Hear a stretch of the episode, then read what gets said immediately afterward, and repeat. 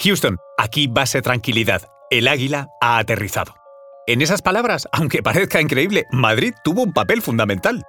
Las palabras de Neil Armstrong, que confirmaban el alunizaje del Apolo 11, no se escucharon por primera vez en Houston, ¿qué va?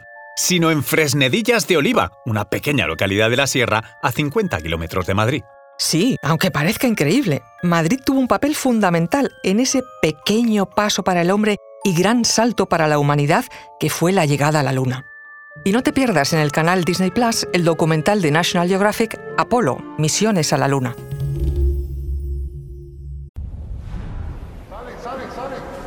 Conoce mejor al equipo que protege nuestras costas. Alerta en el mar, el jueves a las 10 un nuevo episodio en National Geographic. Soy María José Rubio, historiadora y escritora. Y yo soy Luis Quevedo, divulgador científico. Y esto es Despierta tu curiosidad, un podcast diario sobre historias insólitas de National Geographic. Y recuerda, más curiosidades en el canal de National Geographic y en Disney Plus.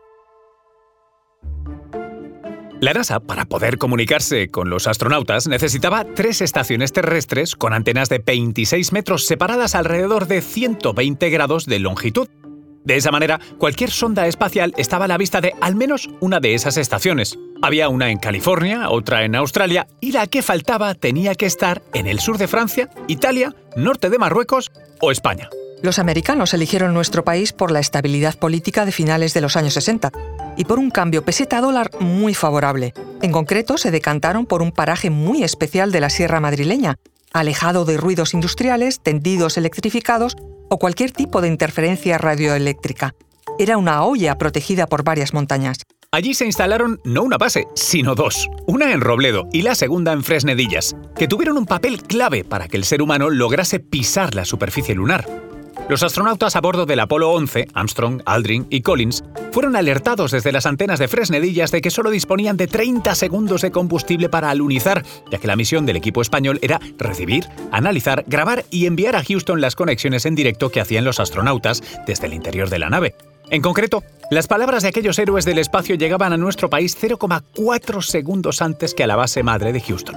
Además del hito de la comunicación del alunizaje, Fresnedillas permitió que la humanidad hiciera historia en el espacio en varias ocasiones más. En 1968, un año antes, el Apolo 8 envió a Madrid la primera fotografía de la Tierra hecha por un humano desde la Luna. Se trataba de los primeros astronautas que abandonaban la órbita terrestre y giraban alrededor de nuestro satélite. La estación Madrid Apolo llegó al final de su vida útil el 1 de marzo de 1985, cuando el Instituto Nacional de Técnica Aeroespacial, el INTA, se hizo cargo de sus instalaciones y su antena gigante fue trasladada a Robledo de Chabela.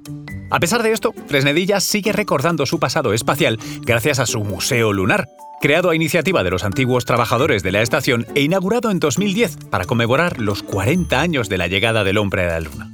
Allí se pueden contemplar trajes de astronauta, planes de vuelo, equipos electrónicos de la estación, maquetas y demás objetos originales de las misiones espaciales. Se atribuye al dramaturgo Luis Quiñones de Benavente la creación de la mítica frase de Madrid al cielo, en los siguientes versos. Pues el invierno y el verano en Madrid solo son buenos, desde la cuna a Madrid y desde Madrid al cielo. Después de conocer la historia de Fresnedillas de la Oliva y su colaboración con la carrera aeroespacial, creemos que el escritor se quedó corto debería haber rematado sus poemas con un... Y de Madrid a la Luna. No te pierdas en el canal Disney Plus el documental de National Geographic Apolo, Misiones a la Luna. Recuerda que Despierta tu Curiosidad es un podcast diario sobre historias insólitas de National Geographic. Disfruta de más curiosidades en el canal de National Geographic y en Disney Plus. No olvides suscribirte al podcast si has disfrutado con nuestras historias.